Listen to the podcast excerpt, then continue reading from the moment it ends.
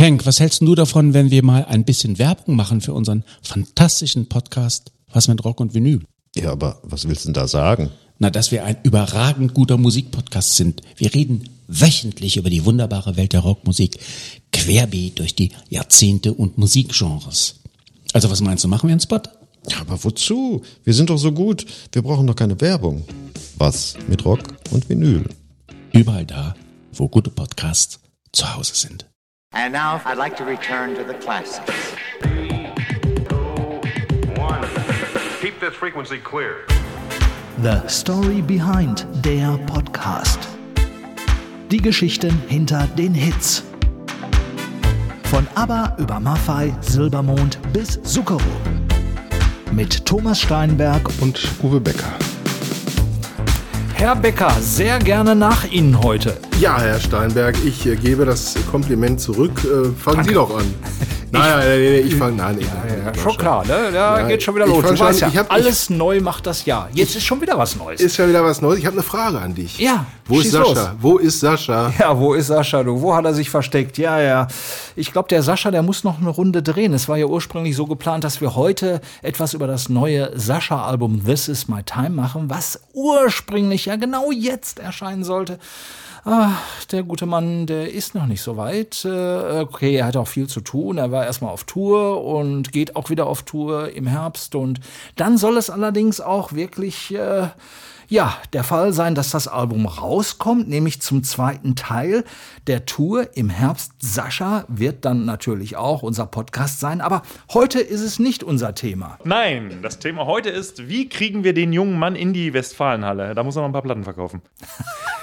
Gut, gut, der Mann hat's genau ich, hätte, erkannt. ich hätte anders angefangen. Ich hätte so angefangen heute, dass ich sage, Thomas, wir beide sind ja schon recht betagt. Was? Äh, Du vielleicht, ich aber nicht. nee. Nee, überhaupt nicht. Nein. Nee, kein bisschen. Also, auch du nicht, Uwe. wir sind so um die 60, wir können es ja zugeben. Und da ist es ja immer ganz gut. Da ist es ja immer ganz gut, wenn man ärztliche Unterstützung und Begleitung Das hat. stimmt, Wenn da man so was. Stressiges tut, wie wir jetzt hier gerade. Oh ja, ich spür's schon wieder. Ne, dir läuft schon der Schweiß runter. Ah, aber und wirklich, deshalb ist es vielleicht ganz gut, dass wir heute, wie gesagt, äh, medizinischen Beistand haben. Ja, ja, ja, Und zwar ja, Äh, mit- von keinem geringeren als der besten Band der Welt. Ja, meinen Sie zumindest über sich selbst, aber ich kann es in Auszügen durchaus bestätigen. Also nicht die beste Band der Welt, aber zumindest eine der führenden Bands. Sowieso in Deutschland ganz klar. Und äh, ja, da gibt's drei, drei Protagonisten, glaube ich, soweit. Ne? Der eine, der heißt äh, Jan Vetter Marciniak. Der zweite heißt Dirk Felsenheimer. Ja, und der dritte, Rodrigo González. Und der heißt wirklich so. Die beiden anderen haben natürlich Pseudonyme. Die heißen nämlich Bela B. und Farin Urlaub. Und zusammen sind sie nichts Geringeres als die, Ärzte aus Berlin. Aus Berlin. Mit den Toten Hosen gemeinsam ein Relikt des Punkrock, sage ich jetzt mal. Äh, zumindest äh, lehnen sich beide. lebendiges. Und berufen sich beide auf den Punkrock. Und beide gehören zu meiner Jugend und zu dem allem, was danach kam, natürlich dazu. Die Ärzte ganz besonders. Ich äh, weiß nicht, wie oft ich zu, zu spät Ah, abge, abgehottet habe, wie man damals so sagte. Heute Denn ist das natürlich schon es zu wieder. spät. Dann war es zu spät. Ja, und wen haben wir denn da gerade gehört? Vielleicht erzählst du das Das war mal. gerade Farin Urlaub, der da über die Westfalenhalle sprach, die er natürlich auch sehr gut kennt. Äh, zuletzt sollten die Ärzte im November 21 und Dezember drei Konzerte geben. Alle ausverkauft. Äh, ja, sie mussten vorher kurz die Tour absagen, weil ähm, es war leider aufgrund der damals doch sehr widersprüchlichen Corona-Maßnahmen etc. nicht möglich, diese Tour durchzuführen. Also ihr letztes Engagement in der Westfalenhalle Dortmund liegt jetzt schon ein bisschen zurück, aber nichtsdestotrotz, die Band ist gut dabei. Und äh, in unserem heutigen Podcast haben wir natürlich auch einen Song. Es wird nicht als Story Behind zu spät sein, das kann ich vorab schon verraten, aber ein anderer sehr prägnanter Song. Und wir lüften noch etwas. Ein ganz streng gehütetes Geheimnis, denn wir präsentieren heute, und das ist kein Scherz, und äh, ihr, Sie werden es nachher auch von den Ärzten selbst erfahren, ihren wichtigsten Song überhaupt. Und das wird eine riesengroße Überraschung. Also, du weißt es auch noch nicht, Uwe, ne? Ich weiß es auch noch nicht, aber ich bin erstmal gespannt auf das Medley, was du für heute zusammengestellt hast. Das höre ich nämlich immer sehr, sehr gerne und ich höre es meistens auch an dieser Stelle hier zum ersten Mal und kann dann auch ein bisschen mitmachen hier. Ich singe dir gleich was vor, aber wer ansonsten der Rest, äh, der mich nicht hören mag, der hört jetzt das Medley. Hallo? Hallo, hier ist der Farin. Ich bin geboren auf dem Land die Melke Kühe. Ich kriege jede Frau nicht, sondern gar keine. Und ich grüße ganz herzlich den Billa. Hallo, hier ist der Bela und der Roddy. Hi, hier ist der Roddy. Liebe Hörer, Wir alle drei zusammen sind die ganz tollen Ärzte aus Berlin. Aus Berlin. Und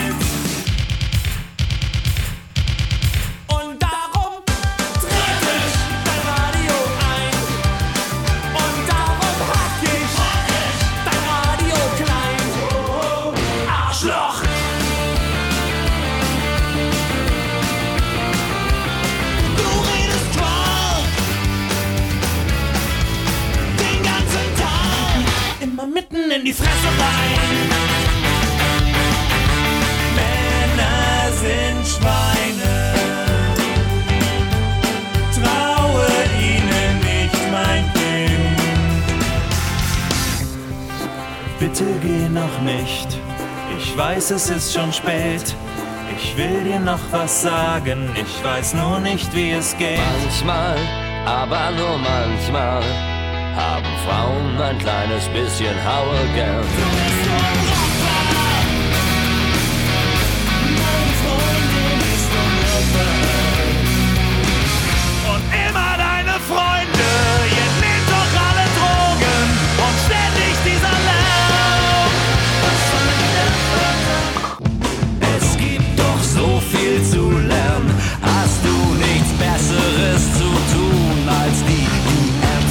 Zuhören? Dabei sein ist alles.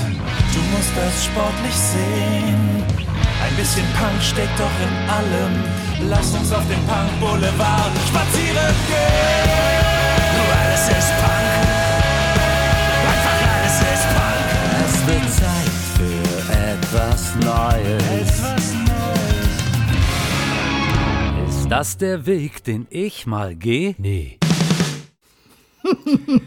Ja, Herr Becker, Sie waren ja jetzt gerade kaum zu halten. Das war ja unglaublich. Ich habe ich hab den, den Uwe Becker so eigentlich noch nie den, erlebt. Auf den Händen habe ich hier getanzt. ja, aber einhändig auf dem Tisch. Und das äh, Schöne ist wirklich, man hört hier und da noch so ein bisschen Anlehnung an Punk raus, aber Total. Ähm, das ist ähnlich wie bei den Hosen. Manchmal hört man es ein bisschen, aber ich finde es auch sehr interessant, wen die Ärzte auch als ihre großen Vorbilder bezeichnen.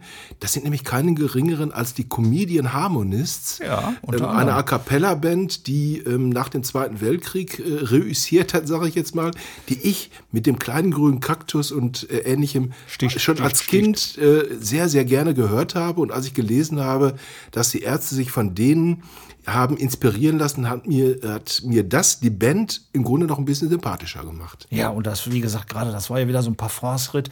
Äh, ja, ich, ich nenne sie seitdem nur noch die Riff-Band, weil die haben unglaubliche Riffs und, und da kann man einfach nur, nur mitmachen. Also ein großer Wiedererkennungswert. Vielen Dank übrigens, dass du mit zu spät angefangen hast. Mein Lieblingslied Ja, von den siehst Ärzten. du? Ja, nur für sie. Westerland ist es nicht, aber Ja, wie kam auch gar nicht drin vor. Nee, Ist dir das vielleicht sagen. aufgefallen? Ja, das hat auch einen da- gewissen Grund. ich könnte mir schon vorstellen, welchen. Kommen wir später zu. Ne? Aber nichtsdestotrotz, ich glaube, Elke kam auch nicht drin vor. Ne? Nee, Elke habe ich mal drauf verzichtet, weil das ist ja heute immer so eine Sache, ne? Mit, mit Ja, die verzichten ja inzwischen auch selbst drauf. Deshalb ist es ja auch ganz gut, äh, dass wir drauf verzichten. Claudia habe ich auch gedacht, Claudia nee, ist auch raus. der Schäferhund, der musste jetzt nicht sein. Genau, Also, also, alles, was indiziert ist, haben wir jetzt mal rausgelassen, beziehungsweise alles, was für Diskussion und Ärger gesorgt hat, haben wir jetzt mal weggelassen. Es ist ja ein gemütlicher, kleiner Podcast hier. Wobei, wobei, Fahr in Urlaub, der Sänger, der blonde Typ von den Ärzten, sagt immer, ja, im Idealfall, da soll sich seine Musik schon so ein bisschen nach schlauem Stadionrock anhören. Und die Frage ist natürlich, was ist schlauer Stadionrock für ihn? Das habe ich irgendwann mal gesagt, aber äh, schlauer Stadionrock, gibt es sowas? Das ist nicht ein Widerspruch in sich, weil da, das Stadion äh, verlangt ja totale Vereinfachung und Simplifizierung und äh, und das in schlau wüsste ich jetzt nicht. Aber es klingt gut. also wenn der Schöpfer des Zitats sich schon fragt, was das Zitat soll, dann sollen wir da auch nicht mehr so allzu lange drüber reden. Nein, aber ich fand, ich fand, das war ein gutes Ich glaube, es ist einfach sinnentleerter Quatsch, aber äh, für den stehen die Ärzte ja durchaus auch ab Absolut, und zu. genau. Ähm, ich höre es immer wieder gerne. Und ja, ähm, es ist natürlich auch wieder jemandem zu verdanken, dass es die Ärzte überhaupt gibt, dem einige Bands ihre Karriere zu verdanken haben. Ja, schieß los. Wer Jim, war's? Jim Rakete, bekannt als Produzent, aber natürlich auch als Fotograf. Beides hat er wunderbar in sich vereint. Und natürlich haben die Ärzte auch an diversen, ja, ich sag mal, ähm, nicht Castingshows, sondern wie hieß das damals? Rockwettbewerbe, Musikwettbewerbe teilgenommen und haben da mal den ersten Preis mit 10.000 Mark abgeräumt. Meistens gewinnen solche Wettbewerbe ja die Bands, die eine Frau äh, im äh, Cast haben, beziehungsweise eine Sängerin. Aber da haben es die Ärzte tatsächlich geschafft, 10.000 Mark und das war das Startkapital. Richtig. Wann bist du zum ersten Mal so ein bisschen mit den Ärzten in Berührung gekommen, Uwe? Da war ich so 16, 17, glaube ich. Also relativ spät. Bei mir war ja alles relativ spät, äh, weil ich ja, wie gesagt, äh, an dieser Stelle schon mehrfach betont mit ganz anderer Musik groß geworden bin. Jetzt sag ich wieder Heino. und ja, natürlich sage ich Heino. Ich stehe dazu. Ja. Ich war auch bei Heino im Konzert. Es war schrecklich, aber ich habe angenehm drüber geschrieben, weil bei Mhm. mir war es immer wichtig, wie finden die Leute das Konzert und nicht, wie finde ich das Konzert. Und insofern hatte auch Heino eine gute Kritik bekommen damals. Ja, wie gesagt, die Ärzte waren meine Band mit 16, 17 Jahren und es war dieses zu spät, was ich zum ersten Mal auf irgendeiner Party gehört habe und wo es mich echt vom Sitz gerissen hat. Ja, bei mir war es auch so äh, ungefähr die gleiche Zeit, Mitte der 80er, äh, kurz bevor sie sich aufgelöst haben. Da kommen wir übrigens später nochmal drauf. Und getroffen habe ich sie dann äh, 94 zum ersten Mal. Da waren sie wieder in voller Blüte. Und da dachte ich mir, jetzt musst du doch mal, mal ein bisschen auch mal so tun, als hättest du ein bisschen Ahnung. Hab sie dann nach ihrer Definition von Punk, Punkrock und natürlich aber auch Kommerz gefragt. Sobald ein Punkrocker mehr als 5 Mark in der Tasche hat, ist er halt eigentlich ein reiches Schwein und darf sich nicht mehr Punkrocker nennen. Wir haben deutlich mehr als 5 Mark. Zwar nicht in der Tasche, aber auf dem Konto, weil in der Tasche haben wir nur noch die Mondgestein-Kreditkarten. Und deswegen sind wir halt ver verfickte Kommerzpunks. Richtig. deutliche Ansage. Deutliche Ansage.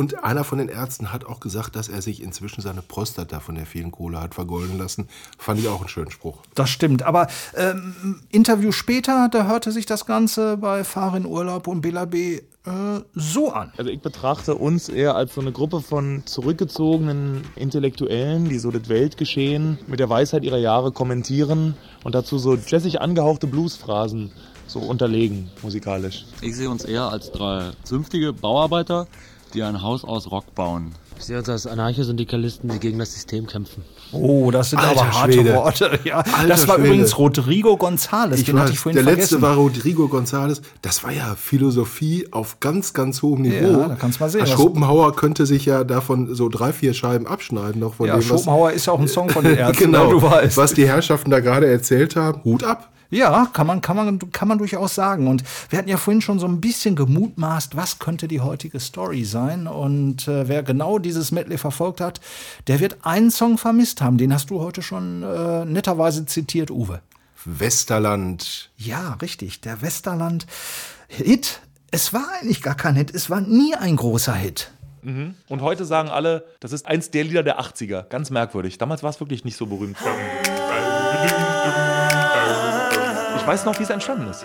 Ich saß auf dem Motorrad und fuhr vom Übungsraum zurück und ich hatte wieder mal so eine Surfphase. Und eigentlich sollte, also der Text handelte die ganze Zeit von Salvador. Neulich sind wir da gewesen. Weil ich hatte genau diesen Film gesehen, Salvador, also über ein fiktives Land, was natürlich schon El Salvador sein konnte. Ich weiß nicht, ob du den kennst. Das ist ein ziemlich harter Film über einen Kriegsjournalisten, der halt dann zum Schluss versucht, Leute zu retten aus diesem Hellhole, wie es damals war. Und das hat mich so beeindruckt, ein Lied über diese ganzen Menschenrechtsverletzungen, dass ich das eigentlich machen wollte. Hab dann auch so einen Text geschrieben und der Refrain war halt immer, ich will zurück nach Salvador. Will zurück nach Westerland. Also im Prinzip wäre es so gewesen, so ja, da werden alle Leute gefoltert und getötet und deswegen will ich dahin zurück. Und dann dachte ich mir, das nimmt mir keiner ab. Ich war damals, keine Ahnung, Anfang 20. Und wenn ich jetzt anfange, über die große weite Welt, die ich damals eben noch nicht so bereist hatte, zu singen, dann sagen alle, auch guck mal. Und dann dachte ich so, nee, dann mache ich lieber was Lustiges draus. Sit it. Ich hab solche Sehnsucht. Ich verliere den Verstand.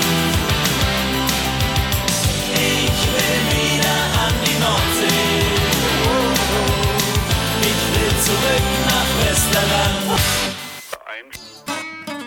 I got a message for you. war vielleicht die richtige Entscheidung, aber irgendwie auch schade, dass ich mich damals noch nicht getraut habe. Westerland und ähm, ich glaube am Anfang des Songs, äh, dieses Einspielers konnte man ganz gut hören, warum sich die Ärzte auch so ein bisschen mit den Comedian Harmonists identifizieren. A cappella machen die Jungs Ja, nämlich auch ja, keinen schlechten ja, Job. das muss man ganz ehrlich sagen. Und ich liebe Westerland ähm, auch, weil ich bin erklärter Sylt-Fan. Ich war mit Schon meinem klar. Kollegen Peter ganz, ganz oft auf dieser Insel, ich glaube zwölf oder 13 Mal. Und wir hatten auch wirklich kein großes Budget. Dein Kollege und, war Christian? Hat er nicht letztes Jahr geheiratet? Nein, Peter. Ach so, mein okay. Kollege Peter. Ah, okay. Mein Freund und Kollege, äh, ehemaliger Kollege Peter, mit dem war ich mindestens zehnmal auf Sylt.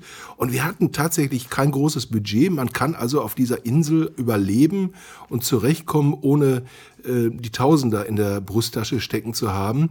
Und das Schöne an Westerland finde ich ja, dass es tatsächlich eine Zeit lang dauert, bis eben dieser Spruch kommt und alle anderen hier sind genauso blöd wie ich. Und dann weiß man, dass ähm, das alles nicht so ganz ernst gemeint äh, war, was da vorher äh, getrellert worden ist. Aber nochmal, es gibt viele Vorurteile gegen Sylt, die kann ich ja auch nicht alle aus dem Weg räumen. Aber eins steht fest, man kann auch auf Sylt als Punk, das wissen wir inzwischen, Oh ja. äh, recht gut überleben. Und man kann auch mit kleinem Budget in der Tasche einen schönen Urlaub da verbringen. Genau. Und man muss natürlich, äh, wenn man in Westerland ankommt, erstmal den ersten Schock verwinden, indem man diese riesigen Hochhäuser sieht und sagt, ah ja, was kommt denn da noch? Und dann siehst du das Meer, ah ja, das ist ja schon mal eine erste Maßnahme. Thomas, danke für das Stichwort. Ich habe nämlich in einem dieser riesigen Hochhäuser mal gewohnt, im Montbijou, und habe gedacht, das ganze Ding wäre ein Hotel, was völliger Blödsinn ist. Es ist eine Etage, die Hotel ist, der Rest sind Ferienwohnungen. Und es war auch nicht mein schönster Sylt-Aufenthalt, aber der teuerste. Das glaube ich sehr, sehr gerne. Aber wie gesagt, kann ich dir noch recht geben, wenn man die Insel auch mal so ein bisschen erkunden möchte, am besten mit öffentlichen Verkehrsmitteln, Ja. mit Fahrrad, was auch immer. Und äh, da kann man auch durchaus mal durch Kampen fahren und äh, sich seines Lebens freuen. Ja, auf die, auf die, und man darf da natürlich die Uwe-Düne nicht verpassen. Das stimmt, deine eigene Düne. So weit habe ich es noch nicht gebracht. Habe ich in den zehn, zehn Jahren selber dahin gedengelt. Das Ding hat mich viel Ah, okay. Arbeit und äh, aber auch Freude gekostet und Schweiß. Aber jetzt steht's da. Treppe habe ich auch selbst zusammengebaut. Super. Schönes Teil geworden, ja. ich. Ich kann höchstens nur mit Music Software. Da kann ich ein bisschen strunzen, aber Steinberg. Aber ansonsten äh, ja, ist da nicht so viel. Aber macht auch nichts. Äh, Kennt kein Schwein, aber die Uwe-Düne kennen alle. Das so, stimmt. jetzt glaube ich, sollten wir vielleicht einfach mit den Ärzten weitermachen. Ja, ja, wir sind ja mittendrin, weil die Ärzte sind ja nicht nur Punk-Rocker, sie sind auch echte Rocker. Und ich dachte mir, frag Farin doch mal nach seiner ersten Platte. Das ist sie.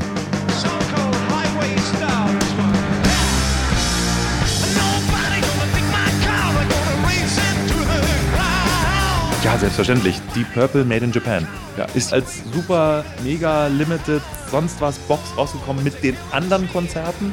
Und wer hat sie schon zu Hause? Wir beide.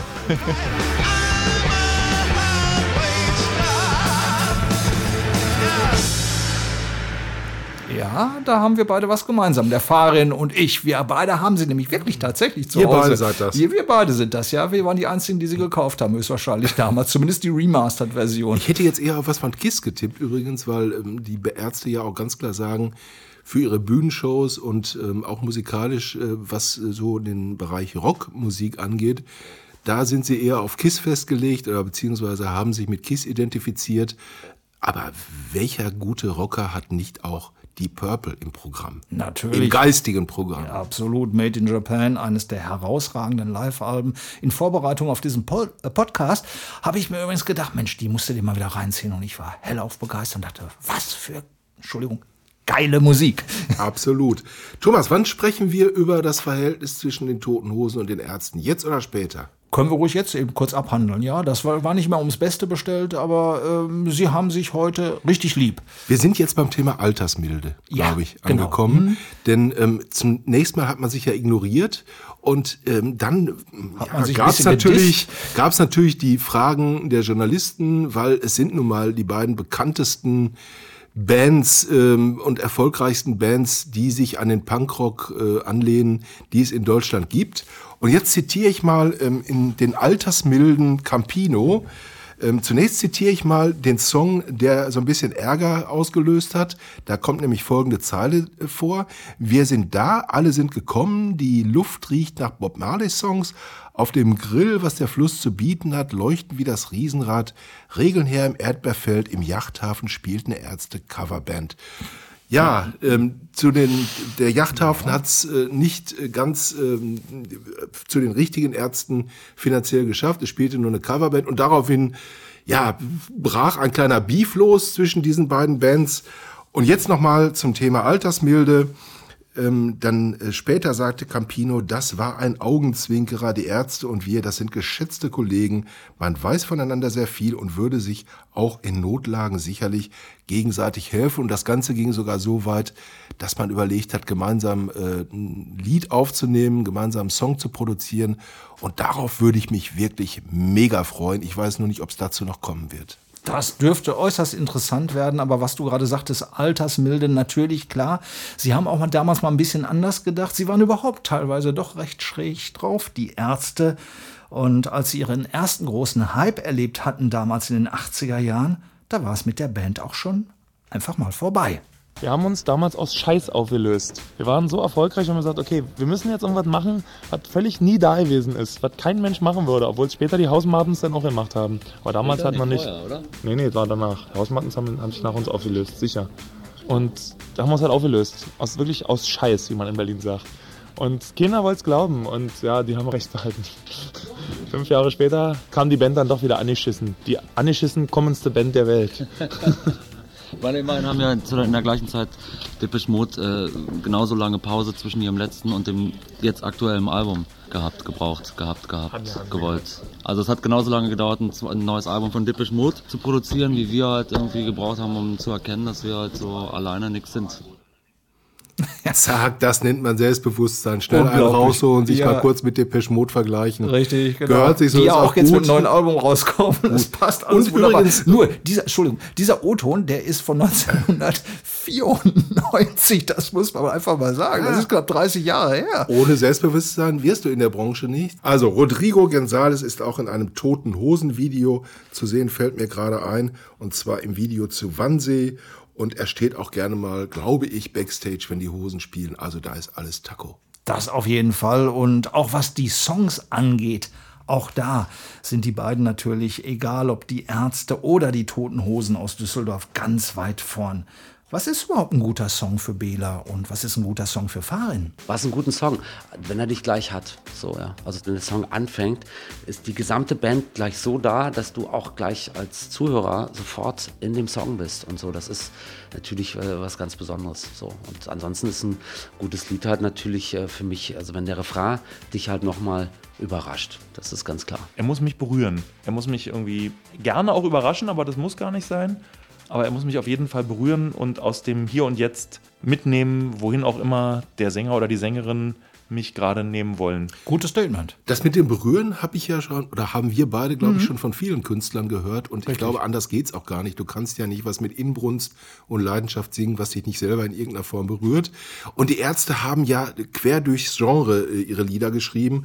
Und ähm, ja, bei dem äh, indizierten Zeug waren wir auch gerade. Claudia hat einen Schäferhund und äh, ähnliche Geschichten. Elke haben wir erwähnt, äh, da sind sie inzwischen ähm, so weit zu sagen, Bodyshaming machen wir nicht mehr mit, singen wir nicht mehr. Ich bin mal gespannt, ob Marius Müller-Westernhagen ähm, beim nächsten, ähm, wenn er 70 oder 80 wird und nochmal auf die Bühne geht und ein Best-of singt, dann auch vielleicht Dicke weglässt. Ich weiß nicht, ob er das sexy. schon tut oder sexy oder weiß der Geier was. Äh, jedenfalls, ähm, das äh, Spannende an den Ärzten finde ich wirklich, und da sind wir beim Thema Überraschungsmomente, dass jeder Song irgendwie seinen eigenen Stempel aufgedrückt Mhm. bekommen hat und jeder Song anders klingt. Und da geht's äh, über äh, Schlager-Einflüsse äh, bis hin zum Punk. Und, Hören wir äh, gleich auch noch ein ich bisschen find's, was. Ich finde es spannend. Absolut, auch vor allen Dingen auch die Soloaktivitäten, äh, vor allen Dingen von, von Farin und von Bela, die sind sehr, sehr interessant. Sie haben ihr letztes, war es glaube ich, Studioalbum 2014 jeweils getrennt voneinander rausgebracht. Bela nannte es damals Bei und Farin, der hatte eine wunderbare Soloproduktion, Faszination Weltraum, wobei die von Bela auch auf dem gleichen Niveau war. Und in diesem Zusammenhang ist mir mal eine Sache aufgefallen, die ist mir irgendwie ein bisschen nahe gegangen, weil äh, es gab aus der Zeit einen meiner Meinung nach besten Song, den Farin für mich zumindest persönlich jemals geschrieben hat. Der war aber gar nicht auf dem Album, sondern ist nur als B-Seite einer Single erschienen und der Song heißt Die perfekte Diktatur. Die Sache war die, er hätte das Album zerschlagen. Und das Album hat dann doch Vorrang. Also klar, es war eins meiner Lieblingsbabys. Ich habe mich total schwer davon getrennt, schweren Herzens, weil ich bin so stolz auf den Text. Also erstmal das Versmaß A, A, B, B, A, B, das macht kein Mensch. Mit gutem Grund, weil es ist echt blöd zu singen, weil man immer denkt, das reimt sich jetzt auf gar nichts. Du musst quasi erstmal, ach so, er, er bezieht sich jetzt auf die Anfangszeile. Und äh, ich mag die Geschichte, ich mag den Plot-Twist, ich mag die Musik und trotzdem hätte es nicht, also es hätte auf dem Album einfach keinen guten Platz gehabt. Man hätte so das Album gehabt, dann den Song und dann den Rest des Albums.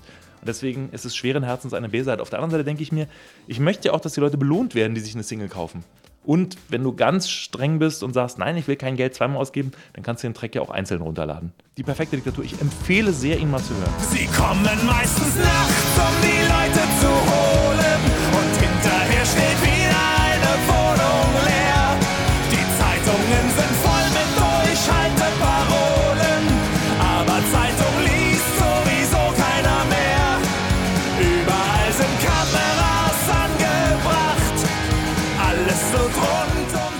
kann man ganz einfach so sagen, ich war in solchen Ländern unterwegs. Es ist natürlich ein bisschen Orwell und ein bisschen Brave New World noch dazugekommen, aber das grundsätzliche Gefühl, dass du niemandem trauen kannst und dass jeder ein Spion sein könnte und den anderen sofort verpfeifen könnte, um sich selber zu schützen, das habe ich äh, erlebt. Ganz, ganz, ganz schlimm. Ja, genau, genau. Ja, das, das sieht man dann sehr, sehr schnell, wer welches Level hat. Und trotzdem wissen irgendwie alle Bescheid.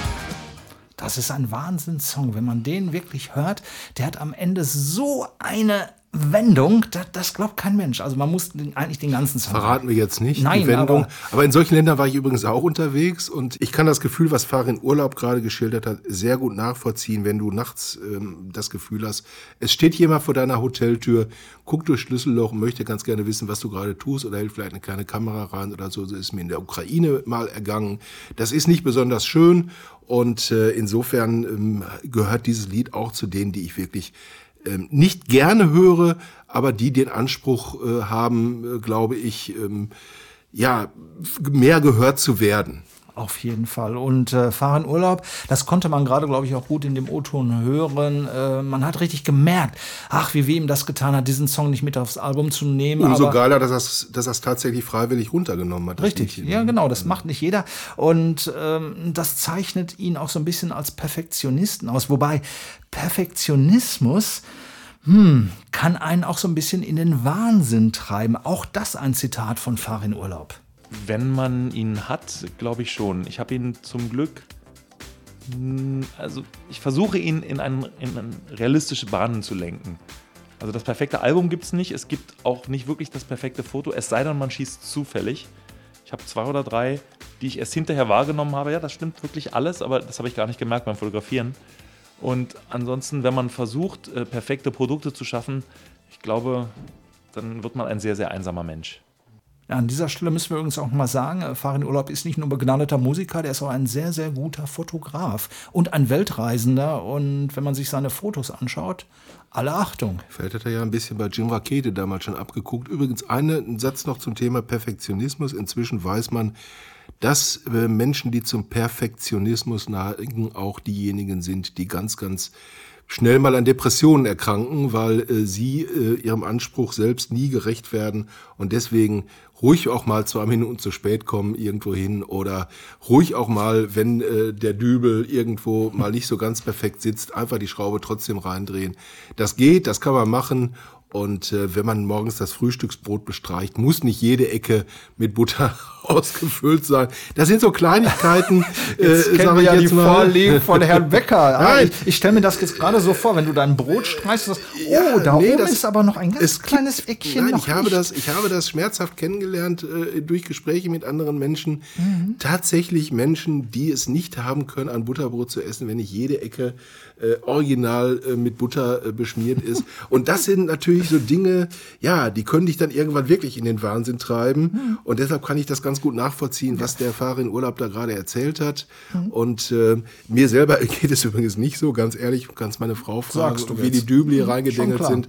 Aber ähm, nur noch mal als Warnung für alle, Perfektionismus ist letzten Endes nichts Gutes. Ja, und Fahren sagt auch ganz klar, äh, natürlich die logische Frage, wie kommst du eigentlich auf deine Songideen? Und er sagt irgendwie, "Pf, ich weiß nicht, wo sie herkommen. Und er bezeichnet Songs auch sehr gerne als schizophren. Ja, Schizophrenie ist hochgegriffen, aber es ist, es ist kein logischer Prozess, wo man sagt, okay, oder zumindest bei mir nicht.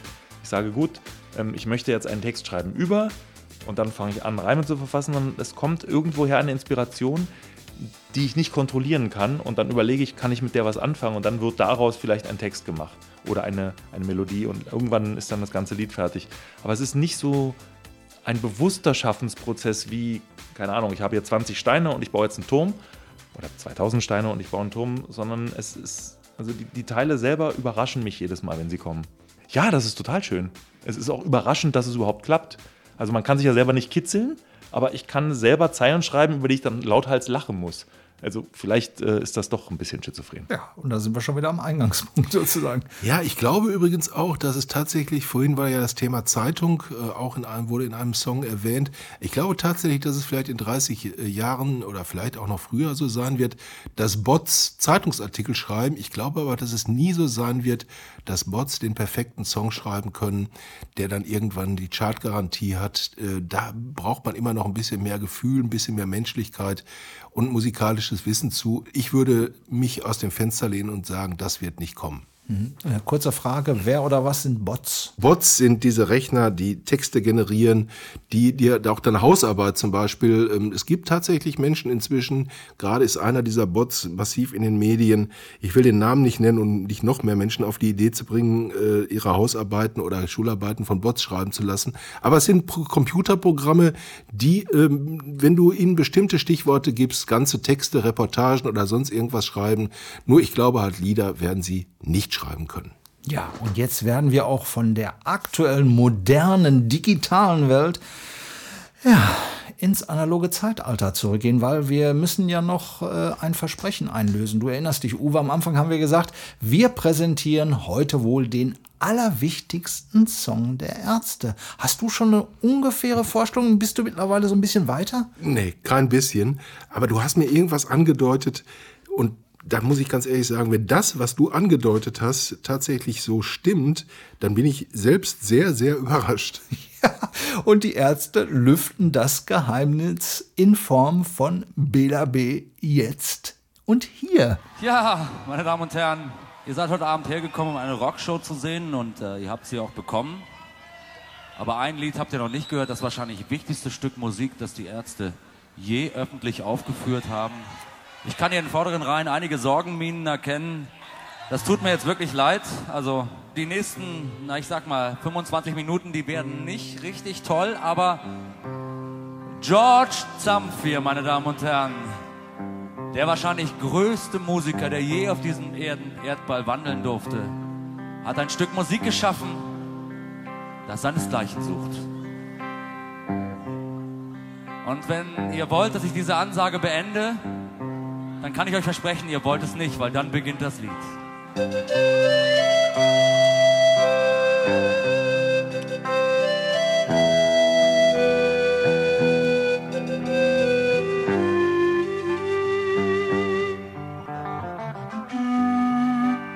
Bela, mach doch mit, ist einfach noch schöner mit dir.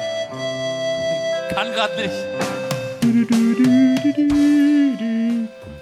Ja, das kam aus dem Nichts. Wir sind äh, bei den Ärzten live in einer rechtsfreien, hirnfreien, regelfreien Zone und alles, was irgendwie Spaß macht und, Klammer auf, mit dem man das Publikum ein bisschen piesacken kann, Klammer zu, wird dann irgendwie gemacht und die Dolanes-Melodie hat uns wirklich angetan. Abgesehen davon, dass sie auch echt schön ist. Okay, wir machen weiter mit Rock. Na na na na na na na. Na na na na na na na. Gottes, sie wollen es doch, sie betteln darum. Auf Knien. La la la la la la la la. Der ist schwer, ja. Ach, ist das herrlich, oder? Das ist absolut klasse. Jetzt muss ich natürlich eins sagen, George Samphir ist wirklich ein toller Musiker. Und der einsame Hirte ist ja einer der Songs, der ihn weltberühmt gemacht Natürlich, hat, zusammen klar. mit James Last. Aber ich Auch glaube, schon den. längst von uns gegangen, Ja, George Samphir. Genau, ähm, aber ich glaube, den hat er nicht geschrieben. Nee, den hat er nicht geschrieben. Den haben äh, zwei französische Komponisten geschrieben. Äh, und zwar schon 1974. Die hießen Olivier Toussaint und Paul de Saint-Ville. Wenn ich es richtig ausgesprochen habe. Wahrscheinlich nicht, aber ist egal. ähm, jedenfalls war das natürlich einer der Songs, äh, den, äh, der, ich glaube, es ist, ein- den gibt's auch mit Trompeten, ähm, als Trompetenstück. Ja, ja, ja, natürlich. Äh, so Borelli ist er, hieß der, ja, ich. André Borelli hat ihn, glaube ich, gespielt und in der Version habe ich ihn zu Hause aus der Plattenkiste meiner Eltern Direkt immer neben Heino. wieder abwechselnd mit Heino gehört. Ah, der, der schwarzen. Barbare und die Dolanes-Melodie. Genau. Das ist ein unschlagbares Doppel. Ach, das müssen wir jetzt noch mal. Ich glaube, das machen wir in Echtzeit. Werden wir jetzt nach dem Podcast noch mal. Äh, Spiele ich dir das Ganze nochmal auf der Blockflöte vor. Ah, super, da freue ich mich drauf. Und jetzt schließt sich auch so langsam der Kreis. Äh, ja, in der Westfalenhalle sollten Sie vor gut anderthalb Jahren oder eineinviertel Jahren sollten Sie äh, live spielen. Die Konzerte wurden abgesagt. Ja, wir werden darauf warten, dass da weitere Folgen werden. Und äh, die Ärzte, natürlich gehen sie auch wieder auf Tournee. Die Frage ist, wann? Wann kommt auch wieder was Neues von Ihnen? Das sind alles Fragen für die Zukunft. Äh, In Sachen Konzerte, ja, da haben Sie sich manchmal auch so ein bisschen äh, vergaloppiert, weil, ja, hört einfach selbst. Ich verstehe auch nicht, wer diese Tour jetzt gebucht hat. Wir werden hier so verheizt, das ist schrecklich. Wir spielen, ey, wir spielen in, in manchen Städten bis zu fünfmal. In demselben Laden. Das ist doch furchtbar. Da kommen wahrscheinlich auch noch immer dieselben Leute. Keine Ahnung. Also unser Management ist ziemlich die skrupellos. Ich verstehe gar nicht, wie Veranstalter auf die Idee kommen. Also okay, ich verstehe schon. Kohle, Geld, schnöder Mammon. Jungs, äh, ihr könnt das Interview jetzt leider nicht mehr weitermachen. Ihr müsst den Truck noch ausladen. Harte Gesetze des Rock. Weißt du, woran mich das gerade erinnert? Kennst du Heinz Strunk? Ja, natürlich, klar. Toller Autor. Mhm. Und der hat sich kürzlich hingesetzt und hat, ich glaube, nach ein paar äh, Holstenbier mal so richtig auf Facebook über sein Management abgelästert, wie wenig Geld er durch die verdienen würde, wie scheiße die ihn behandeln würden, dass er nicht mal einen an die Seite gestellt äh, bekommt, der ihm die Garderobe zeigt und so weiter und so fort. Eine Stunde später hat er ein neues Facebook-Video aufgenommen, hat sich für alles entschuldigt. Also, ähm, Heinz Strunk hat es, glaube ich, ernst gemeint, die Ärzte wahrscheinlich nicht. Ähm, aber ich könnte mir Nicht so schon richtig. vorstellen, dass äh, am Anfang der Karriere so genau wie Westernhagen und viele andere, ja, die auch tatsächlich äh, ihre eigenen Roadies gewesen sind. Du, ich habe es noch erlebt damals, anderes Thema, ganz zum Schluss noch ganz kurz am Rande. Herbert Grönemeyer bei seinem ersten großen Auftritt in der Dortmunder Westfalenhalle, das war, glaube ich, äh, irgendwie in den 80ern bei Rock Popping Konzert, da hat er selbst noch seine Monitorlautsprecher zurechtgerückt und äh, ja, da hatte er auch schon Männer draußen. Das war damals der große Hit und, und er dachte, es kennt keiner im Publikum und war dann völlig erschrocken. Das kann man sogar im Video auch sehen. Ja, das ist ja auf einmal, die singen ja alle mit. Und aber das war eine Zeit, da musste der Musiker auch noch selbst mit Hand anlegen. Heute spielt der Herbert nur noch in Stadien und die richtig. Dinger, die da die Musik machen oder die Menschen beschallen, die schiebst du nicht mehr selber hin und her, sondern da brauchst du ein paar Leute für. Aber damals, ich, wir werden Herbert Grönemeyer ja irgendwann auch noch mal ähm, verarzten hier. Vielleicht gar nicht in so ferner Zukunft. In gar nicht äh, so ferner Zukunft. Und dann werden wir uns auch über seine, ja, ich sage jetzt mal seine Schrullen äh, unterhalten. Aber was für ein toller Typ äh, äh, er ist. Und ich kann nur so viel sagen, Herbert Grönemeyer und mein jüngster Sohn, die Geschichte, ja, die erzählen wir dann, wenn Herbert ich Grönemeyer dran ist. Heute haben wir uns um die Ärzte gekümmert, Richtig. die Ärzte verarztet sozusagen. Genau, oder sie uns. Oder sie uns, wer auch immer. Jedenfalls sind wir gut durch die Show gekommen, glaube ich. Es Ja. hat wieder mal Spaß gemacht.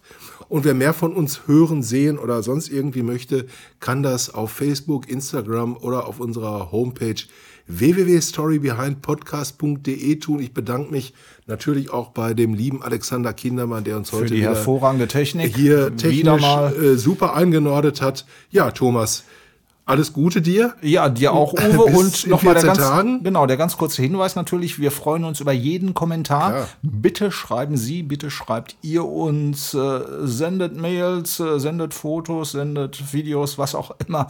Wir freuen uns auf jeden Fall und versprechen, wir antworten auch. Natürlich, sofort. Und äh, ja, ansonsten bleibt mir nur noch zu sagen, wir lassen von uns hören. Ne? Auf jeden Fall. Bis und dann. verraten noch nicht, was nächstes Mal. Nein. Großes Geheimnis. Denn vielleicht wird er auch wieder was verschoben. Ja, Siehe wer weiß. Genau. Alles Gute euch und Danke. Ihnen. Bis dann. Tschüss. Tschüss. Ciao. The Story Behind. Ein Podcast von und mit Thomas Steinberg und Uwe Becker. Produziert in den TSBB Studios. Online-Inhalte und Marketing Alexander Kindermann.